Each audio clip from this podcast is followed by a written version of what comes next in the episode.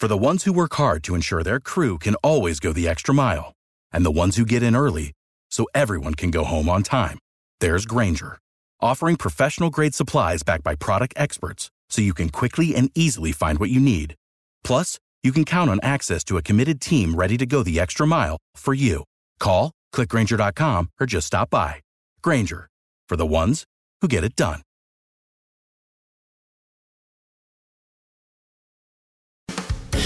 Recibe todo el panorama informativo en podcast 88.9 Noticias. Información que sirve. Tráfico y clima cada 15 minutos. Sí, hay que tener mucho cuidado, hay que tener mucho cuidado con lo que tiramos a la basura. Eh, estamos viviendo una nueva normalidad. Ya nos decían desde hace rato, no, es que eso de la nueva normalidad ya no. Yo creo que sí sigue aplicando, Iñaki. ¿Por qué sigue aplicando la nueva normalidad? Porque, sobre todo en el tema económico, eh, parte importante de sostener la economía en el mundo, y México incluido, fueron las eh, compras-ventas a través de Internet. Fue fundamental el cómo eh, incluso las compañías eh, repartidoras se pusieron las pilas para que lo más pronto posible tuvieras a la puerta de tu casa lo que habías pedido. Y reitero, eso fue fundamental para apuntalar, para no dejar caer el tema económico hasta el abismo, porque nos fuimos un hoyo, pero creo que no se fue al abismo y parte fundamental fueron, eh, fue ese tipo de comercio electrónico. Y ya sabemos que siempre que algo empieza a ser el auge, pues también hay que empezar a hablar de los riesgos que tiene esa actividad. Y esa actividad está relacionada con un riesgo muy importante. Les adelanto nada más el título, es eh, el robo de identidad o un secuestro, por ejemplo. ¿Por qué? Porque si antes te decían que no tiraras algún recibo del teléfono ya viejo o algún estado de cuenta de los que llegaban a casa, no lo tiraras así completito a la basura. Pues ¿quién nos dice que hoy podemos tirar la caja con todos nuestros datos a la misma basura? Sí, sin duda lo estamos haciendo mal y, digo, lo estamos haciendo mal, Iñaki, ante, ante la inteligencia del delincuente para saber de dónde pesca información y poder eh, hacerte daño. Uno por precavido de repente tiene cajas y cajas en casa con recibos bancarios y demás, que ya tiene muchos años y ya, ya nos han dicho los especialistas, eso ya rómpelo, ¿no? Eso ya, adiós. Y también algunas declaraciones de impuestos que ya no, ya no necesitas, ¿no? Tener contigo, ya lo puedes romper. Este, entonces sí, lo que te piden es tener una trituradora en casa, por lo menos romperlo en tantos cachitos y distribuirlo en tantos lados que sea irreconocible, armar el rompecabezas. Lo mismo, eh, lo que acabas de mencionar, las etiquetas de las cosas que nos llegan. Ahí viene información preciosa que pueden utilizar para, para hackearnos, para extorsionarnos, para robarnos la identidad, para muchas cosas. Eso es yo creo que lo primero que se debe de, de destruir. Sí, ahora, este, es la voz de alerta. ¿Por qué? Porque ya se dieron cuenta que hay un eh, problema importante que está creciendo y que si tú no haces lo correcto, entonces puedes eh, ser vulnerable, puedes estar en una situación de riesgo.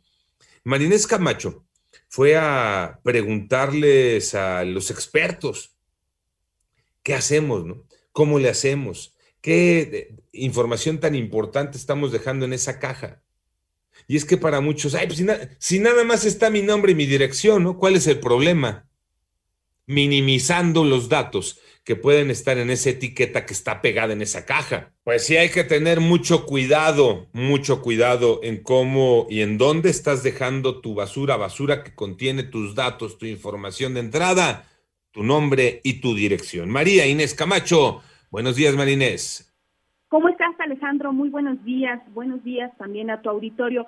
Pues Alejandro, eres de las personas que deja que se acumule la correspondencia, no la destruyes de manera correcta, los documentos que ya no sirven, pero que pueden contener información sensible sobre tu persona o también haces compras en línea y tiras el paquete sobre o caja donde llegó tu compra a la basura sin antes destruir o rayar con un plumón tus datos Entonces ten, como dice María Victoria, mucho cuidadito, mucho cuidado, Iñaki, Alejandro, porque, bueno, pues puede ser víctima de robo de identidad, extorsión, incluso un secuestro. Y es que los delincuentes eh, solo necesitan nuestro nombre y apellido que no hayan sido eliminados de los paquetes que recibimos para generar una falsa identidad, como lo advierte Wolfgang Erhard. Él es el vocero del Buró de Crédito, quien nos dice que el problema puede ser aún más delicado. Lo vamos a escuchar o se puede poner más grave. Imaginemos que un delincuente encuentra una caja en excelentes condiciones, la vuelve a sellar y días después se presenta en tu domicilio, te toca el timbre, o sea, aquí le traigo un producto de esta tienda y tal vez estés esperando otro paquete y le abres la puerta y tienes un delincuente enfrente de ti. Ojalá no te asalte, o pensemos en cosas peores como un secuestro, no quiero dar ideas, ¿no? Y bueno, Alejandro, es que la información que dejamos disponible en las manos de un tercero desconocido puede ser usado en nuestra contra. Ahora vamos a escuchar a Juan Sotres. Él también, él es especialista en fraudes de la firma Triciclo y también nos advierte de lo siguiente. Pues ahora que están todas estas cajas en las entradas de las casas o en los basureros, con toda esta información, pues sí se puede prestar este robo de, de, información sensible, ¿no? Y de datos, incluso para bases de datos, ¿no? Para que te metan en bases de datos con tu correo, con tu teléfono, con tu nombre y demás. Buscamos, eh, por supuesto, a Oscar Rosado. Él es el presidente de la Comisión Nacional para la Protección y Defensa de los Usuarios de Servicios Financieros, Conducet. ¿Qué es lo que tenemos que hacer en estos casos? Lo escuchamos documento sobre tarjeta que contenga datos personales como pueden ser nombre, dirección, teléfono, sobre todo el celular, correos electrónicos, cualquier tipo de información que contenga documento, un sobre, un papel, una caja, debe de ser este perfectamente destruido en esa parte para que nadie pueda tener acceso a la información. Esa es la recomendación. Por todo ello, Alejandro, debemos tener un plumón, una pluma para rayar las etiquetas hasta que no sean legibles los datos, no solo en las cajas, sino también en los estados de cuenta o cualquier documento que contenga nuestra información. Estos últimos, si no tenemos una trituradora a la mano, Alejandro, pues con unas tijeras romper la información hasta que no sea legible. De acuerdo con datos de la Conducef, tan solo el año pasado se realizaron 60.449 denuncias por robo de identidad y ya sabemos, Alejandro, que este delito, bueno, pues consiste en la apropiación de la identidad de una persona para realizar compras, solicitar créditos y realizar traspasos. Alejandro. Fíjate, Marínez, te escucho y, y, es que hay que cuidarse de todo, ¿no? Cuando hablamos del tema de el comercio electrónico. Primero, te tienes que cuidar, Marinés, de tu información cuando haces la compra, que la página sea segura, que no estés metiendo los datos en un lugar de riesgo, no te vayan a robar ahí de entrada ya la información.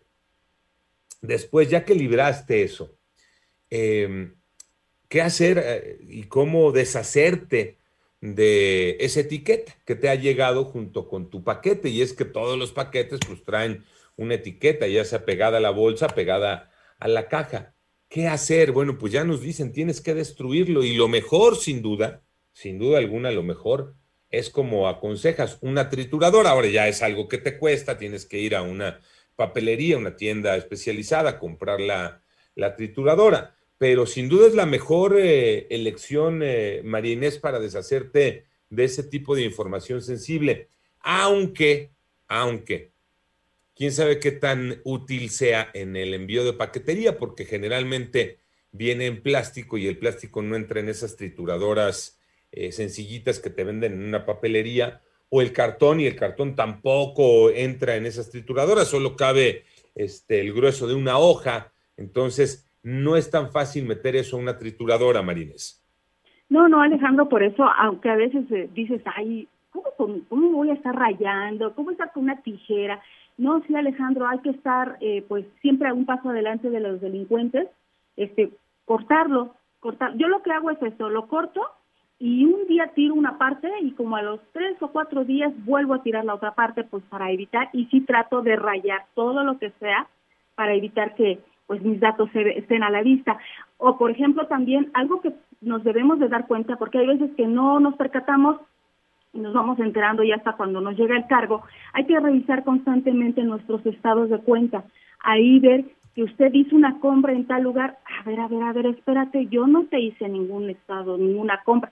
Entonces, en ese caso, hay que hablar de inmediato al banco, bloquear la tarjeta, pues para evitar que se siga cometiendo un fraude con nuestro nombre o peor, sacar créditos a nuestro nombre y que nosotros los estemos pagando hasta como tres o cuatro veces que te vayas enterando que tú estás pagando algo que tú no solicitaste, Alejandro.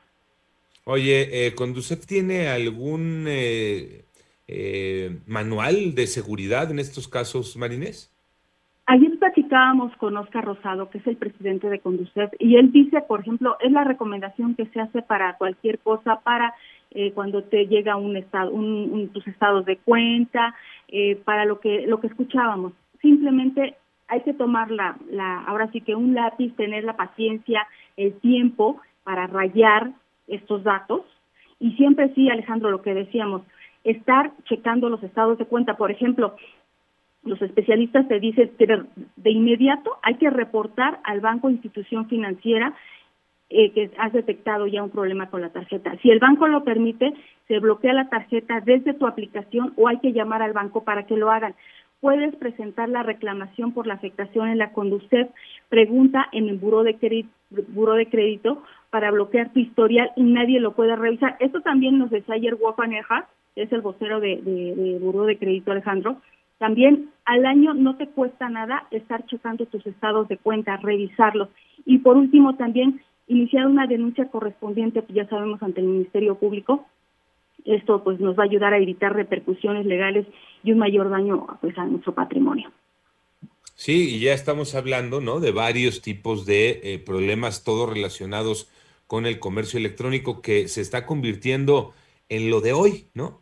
En lo de hoy, el comercio electrónico ganando terreno, eh, siendo eh, cada vez más utilizado y entonces pues también nos vamos enfrentando a problemas de inseguridad en ese correo electrónico. Por eso es importante que pues estar informado, tener esta información útil, información que sirve, como la que nos acaba de regalar esta mañana María Inés Camacho.